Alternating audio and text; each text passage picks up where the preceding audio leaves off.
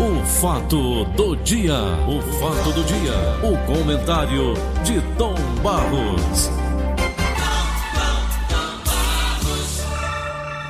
Bom dia, Vicente de Paulo de Oliveira. Bom dia, Francisco Antônio de Paula Barros. Tudo bem? Tom Barros. Pois é, rapaz. Estamos aí na luta pela vida. Hoje é dia de São João. Dia de São João. Daqui a pouco falar né, dele, coisas. né? Hein?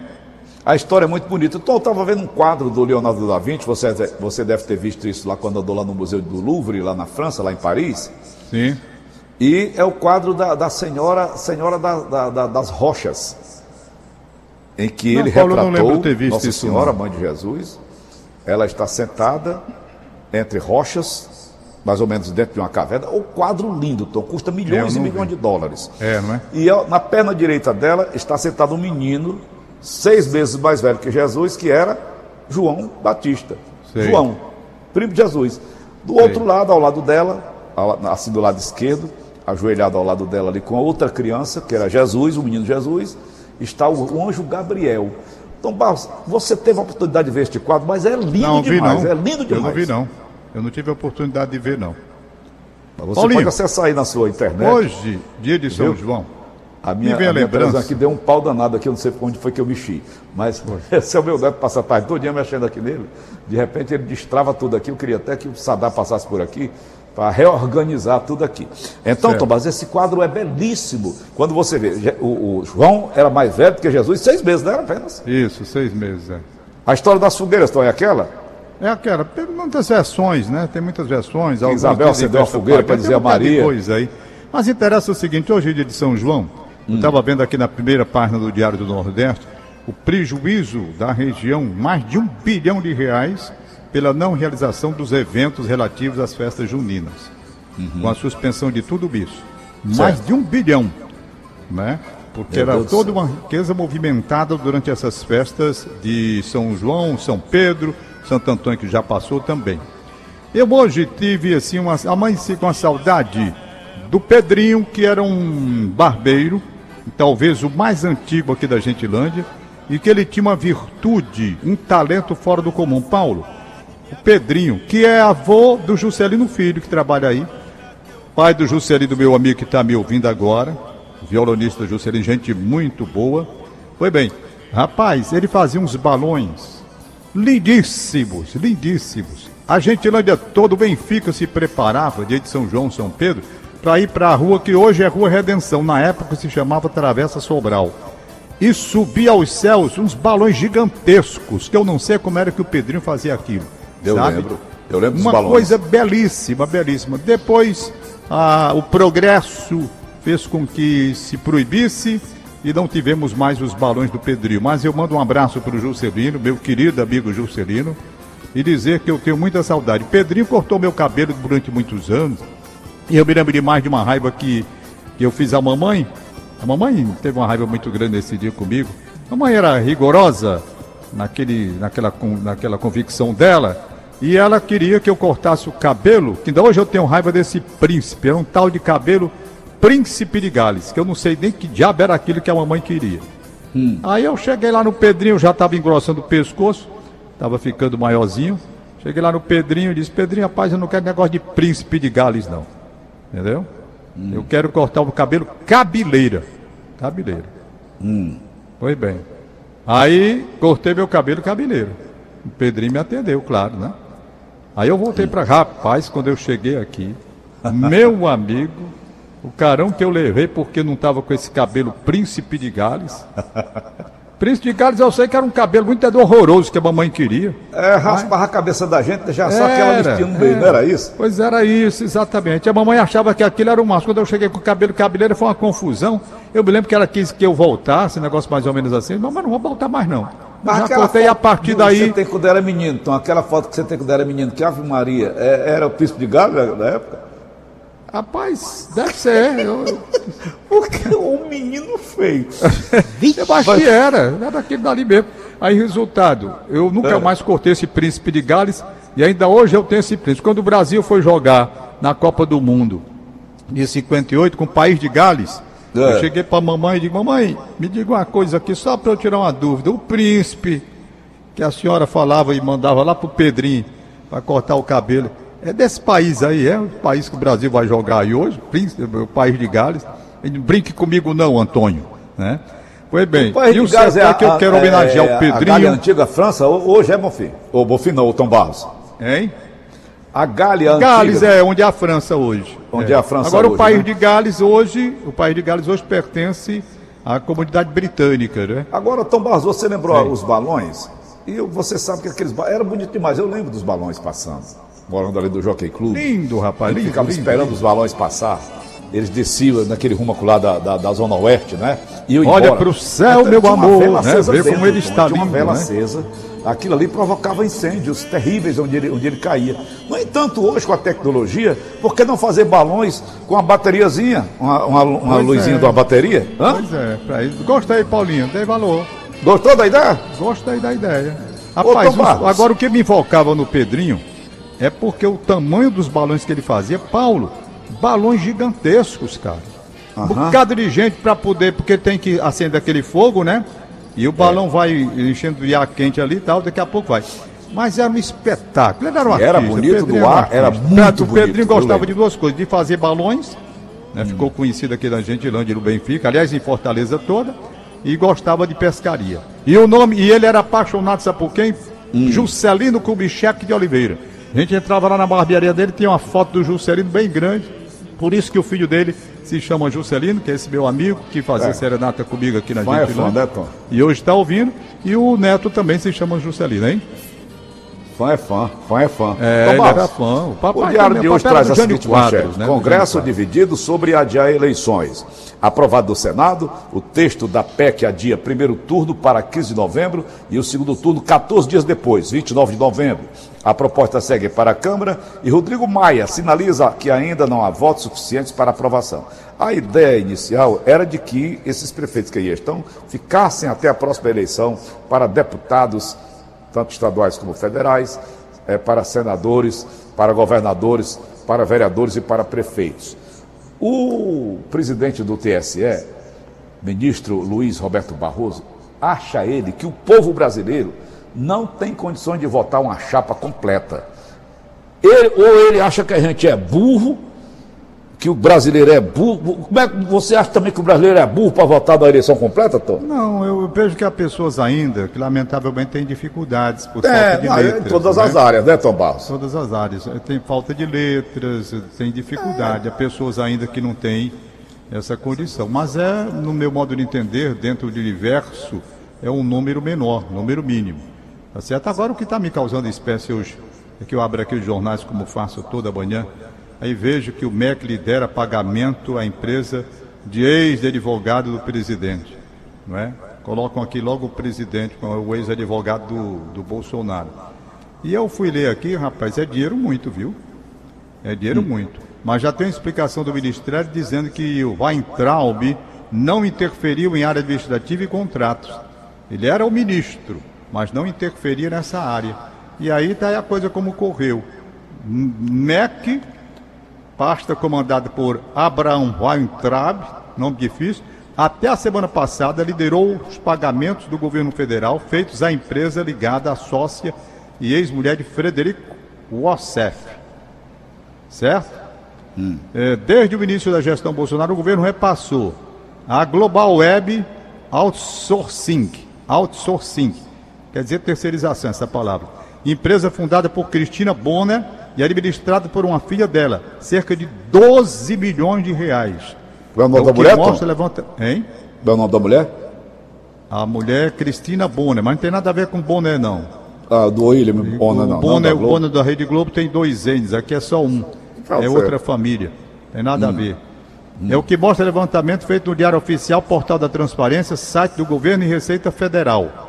Além Hum. disso, desde o ano passado, o MEC assinou novos contratos com a empresa que somam 16,1 milhões até fevereiro de 2021. A conta chega a 24 milhões quando são incluídos os contratos do INEP, Instituto Nacional de Estudos e Pesquisas, e Fundo Nacional de Desenvolvimento da Educação. Subsecretário de Assuntos Administrativos do Ministério, José Eduardo Couto Ribeiro, disse que não poderia comentar as compras do INEP e do FNDE, mas afirmou que os negócios foram feitos a partir de decisões técnicas do setor da informática, serviço prestado pela empresa.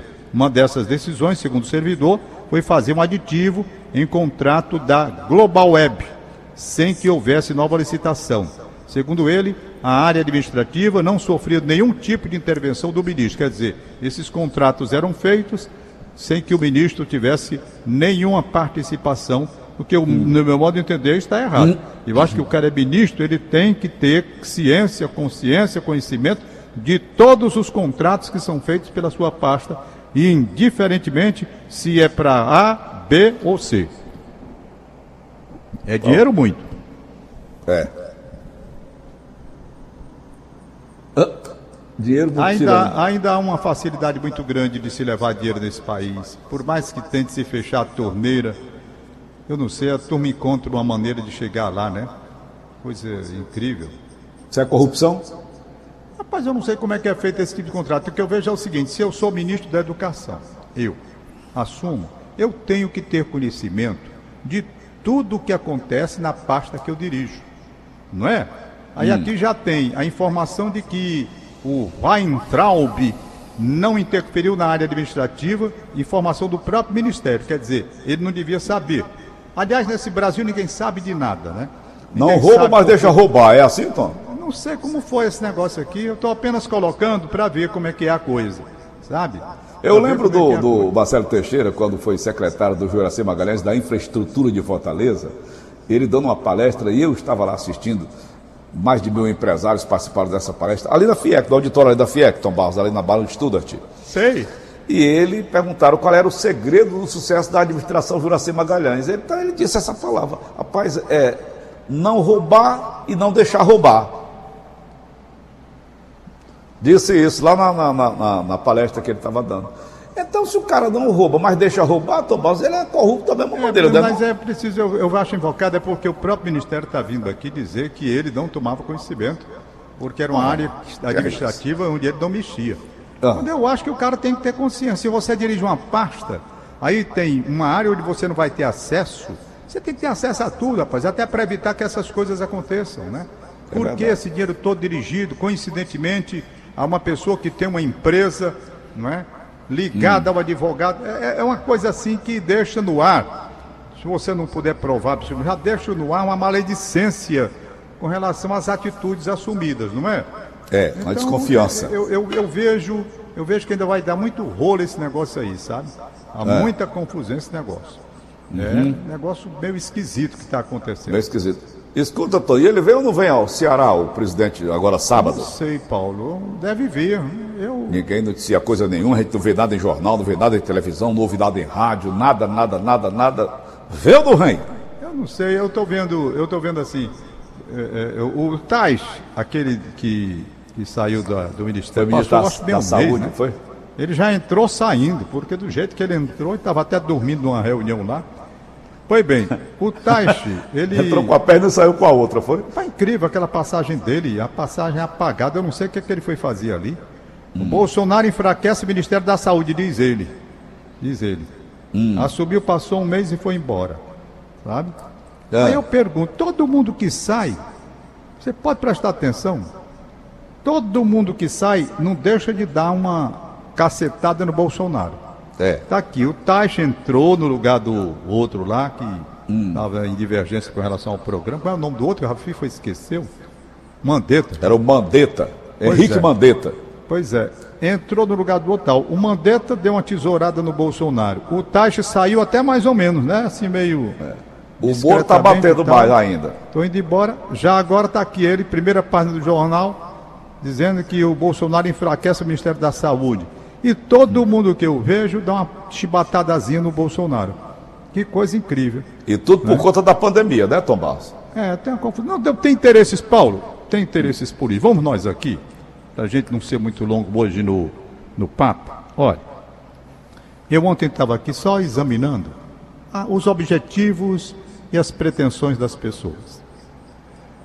A deputada Janaína Pascoal, Janaína Pascoal, foi a mentora de todo aquele trabalho, entrou com uma petição, segundo ela, muito bem feita, da ontem eu vi, contra Dilma Rousseff, impeachment da Dilma, pedaladas fiscais, etc e tal. Pronto, e vai. Deputada federal hoje, por trás daquele trabalho que ela fez, que ela mesmo qualifica como bonito e que tem orgulho daquilo, tudo bem. O objetivo de chegar à política, deputada como foi eleita, não é? Acho que ela é Sérgio Moro, lá no Paraná, Lava Jato, Lava Jato, Lava Jato. Na primeira oportunidade, a pretensão política aflorou, na é verdade, e está aí já a coisa tomando um rumo, dando conta de que ele pode ser candidato à presidência da República, perfeito? Foi para o Ministério, para a política, e vai. E assim eu estou vendo. Aquela Joyce Halseman, que hoje é brigada do Bolsonaro, Jornalista, eu acompanhava aqui. você. Hein? hein? Ela é jornalista. É jornalista, trabalhou na Veja num bocado de órgão aí, ela tem uma visão, pois bem. Tá lá, ouvi todo o trabalho que ela realizou A rainha das tempo. fake news. Aí, resultado, hoje deputada também. Então, por trás disso, sempre tem alguma coisa e eu fico pensando, né? É. A gente aqui é bom. Aquele outro, Alexandre Frota, da mesma forma, pegava aqui a rede social, que elegeu muita gente, rede social.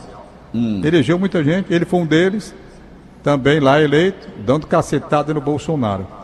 Eu fiquei vendo essa coisa de lá pra cá. Rapaz, que marmota é essa? Todo mundo que foi do lado desse homem, que eu vi e acompanhei, o governador do Rio de Janeiro. Hoje dá cacetada dele. Não tem um que não sai, que não diga umas coisas. Que negócio esquisito é esse, Paulo? Muito esquisito, Que muito. coisa esquisita, ninguém sabe. Me mandaram um, um, um, uma- um vídeo muito interessante do ex-deputado. É o nome do homem, meu Deus. Que é evangélico, que fala bem, ele até, até, até engraçado. Não foi ele- reeleito, não. Meu É evangélico? Deus. Como é o nome do cara, rapaz? É aquele lá do, do, do Mansur, como é? Aquele da Bahia? Não, Galba, como é o nome, pai? Aquele é espírita. Não, ele é evangélico, é um cara muito. É porque a minha cabeça tá assim, dando uns brancos que respeite. É, o Magno Malta. Pronto, o Magro Malta. Eu vi o Magro Malta com aquele jeitão dele de falar, muito engraçado ele, né? Na hora em que foi o Alexandre de Moraes, O Carequinha. carequinha, ele foi ser sabatinado lá no. Né? Aí eu sei que o, o Magno Malta olhou para ele e disse: Olha, o senhor, eu sou um semi-analfabeto, sabe? Sou um semi-analfabeto, mas não sou burro. E começou a apertar o homem, rapaz, dando que ele falasse sobre aborto, sobre droga, porque ele tinha feito uns artigos anteriores. Rapaz, o negócio foi feio. Foi feio, sabe? Então, eu vejo sempre as pessoas lá na frente É. lá na frente. O que, que eles estão fazendo aqui? A pretensão de chegar onde? Onde é que eles querem chegar? E aí a gente vai vendo, vai vendo, eles vão fazendo essa, essa, essa divulgação de seus trabalhos através das redes sociais. Rede social elege muito hoje, viu, Paulo? Ela é Rede social é uma um coisa como importante. depilar o frasco. Hein? Tem um deputado estadual eleito aqui pelo Ceará, pelas redes sociais, que ele, o tempo dele todinho, quem me disse foi o Fernando Hugo, era ensinar nas redes sociais como você depilar as partes íntimas. Bom, aí eu não sei que eu não vi, né? não posso falar. É, o que eu Fernando quero Hugo já fez dizer esse comentário. Eu sei, o que eu quero dizer é que a gente precisa entender o objetivo das pessoas. Ô, por Tom. trás daquelas atitudes que as pessoas tomam. Onde é que a pessoa está querendo ir? É o carreirismo, a pretensão, não é? Ô, vou, vou fazer isso aqui, vou me projetar nacionalmente, daqui a pouco estou na política e vai. É assim que a coisa funciona. Mas, Tom, É assim que a coisa o funciona. pior inimigo, você concorda, é aquele que deixa de ser amigo? Porque você, por exemplo, você é meu amigo, você conhece minha vida toda. Vixe, de repente, Maria. por um motivo ou por outro, sei lá, você se tornou meu inimigo. Caráter. Então, aí você conhece a minha vida toda. Caráter. Eu posso ser seu amigo hoje, vamos supor que aconteça, eu sei que não vai acontecer, porque a nossa amizade está solidificada de 1969 até hoje, sem um arranhão, e nem sempre você concorda comigo, e nem sempre eu concordo com você. O meu amigo Ari Josino diz uma coisa muito interessante. Amigo meu, diz ele, amigo meu, que eu não posso dizer as verdades que ele tem que ouvir, não é meu amigo. Porque o verdadeiro amigo, ele para para ouvir as verdades que o amigo dele tem a dizer. Aí ele vai refletir e diz, rapaz, será que o meu amigo tem razão? Não é? É, mas então, tô, o amigo não que não quer ouvir uma crítica, ele não quer ouvir um reparo. Amigo, Veja, por exemplo, não é a política. Hein? Vamos aqui para o Ceará. Tasso Gereissati e Ciro Gomes. Tem foto deles dois, eu no meio deles dois. Quando Tasso lançou o Ciro candidato a prefeito de Fortaleza, Ciro foi eleito, trabalhamos, foi uma belíssima campanha. Depois se separaram, se tornaram é, adversários políticos, eu não sei se inimigos pessoais. Então, Tobal, dentro da política, você tem amigo? Não tem. Depende muito da situação, não é? Porque É. se a amizade é feita pelo interesse, destrói o nome amizade. Você está ali não é pela amizade, é pelo interesse. É. Então é preciso que se faça uma separação muito grande disso. O político ele tem um interesse, um objetivo. Tem a escadia. Eu vou me encostar no fulano de tal dos anzóis, que ele pode ser uma escada para ser uma plataforma para eu subir. É. Então o interesse, não é amizade, é interesse. Entendeu? É assim que funciona. E tem os amigos também na política. É. Tem os amigos, essas amizades forjadas fora do interesse que a política impõe. Então, eu, eu, por exemplo, eu nunca ah, me senti em condições de, de, de, de, de política, ser político, por causa dessas coisas. Porque eu vejo que na política há muito mais de interesse. Muito mais, não é amizade, é interesse. Eu vou Não, eles fazer uma gostam, eles amizade viram, com por exemplo, a cereja do bolo, né, ali? O cara está fazendo um sucesso extraordinário no rádio, na televisão, no futebol, enfim. É? Aí eles chamam, vem para cá pro meu lado e tal. Aí vem o interesse, né, Tom? O interesse político? Interesse. Interesse político. É. Interesse político. E o Tiririca, Eu né? O sempre- Tiririca eu foi sempre eleito deputado dizer, federal bem. da primeira legislatura, levou quantos deputados às costas dele? Houve ali o interesse do homem popular, do homem do povo. É, Não é verdade? é verdade. Agora, se ele for atrás desses amigos que o colocaram lá, dentro da, dentro, dentro da, da legenda política, né? Dentro da legenda. Ah, É, por exemplo, ha, agora- ha, ha. Ele não conta um. Eu vi de uma entrevista dele, você deve ter visto também, ele contando como é, difícil. É difícil. Por exemplo, eu estou vendo aqui que o TCU, Tribunal de Contas da União, através do ministro Bruno Dantas, ele vai intimar o ex-ministro Sérgio Moro para que ele, Sérgio Moro, vai dar uma explicação sobre contratos remunerados de trabalho depois que saiu do governo. Né? Sim. Porque tem uma espécie aí, eu nem sabia disso, espécie aí de quarentena, né? O sujeito sai, mas tem aquele período em que fica recebendo. Sem fazer nada. É, o Ministério Público, junto ao TCU, pediu que o órgão investigasse para por estar escrevendo em publicações de mídia. O Salário bom, né, Tom? 31 mil reais por mês? É, 31.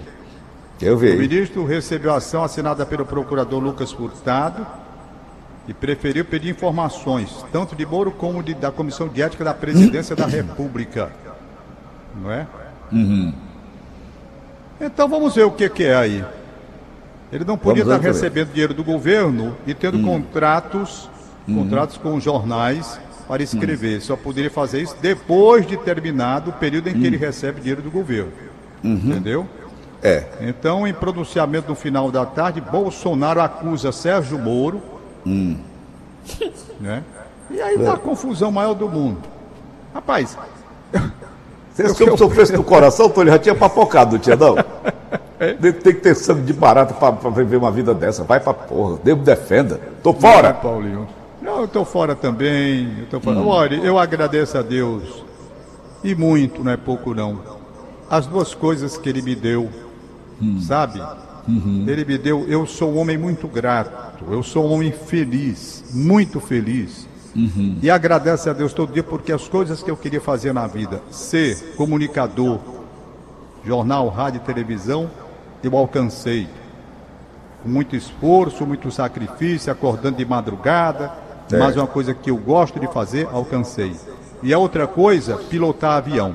Eram as duas coisas que eu mais queria na minha vida. Pronto. E Deus me deu essa oportunidade de fazer uma carreira no rádio, jornal e televisão e pilotar avião. E tem Sabe? quantos filhos? As, Seis. as duas coisas. Eu não queria outra coisa. Olha, eu fiz concurso para promotor de justiça e fui brilhantemente reprovado. Brilhantemente reprovado. Por quê? Porque eu, na verdade, peguei corda do Francisco Gadeira da Silveira, mas não queria.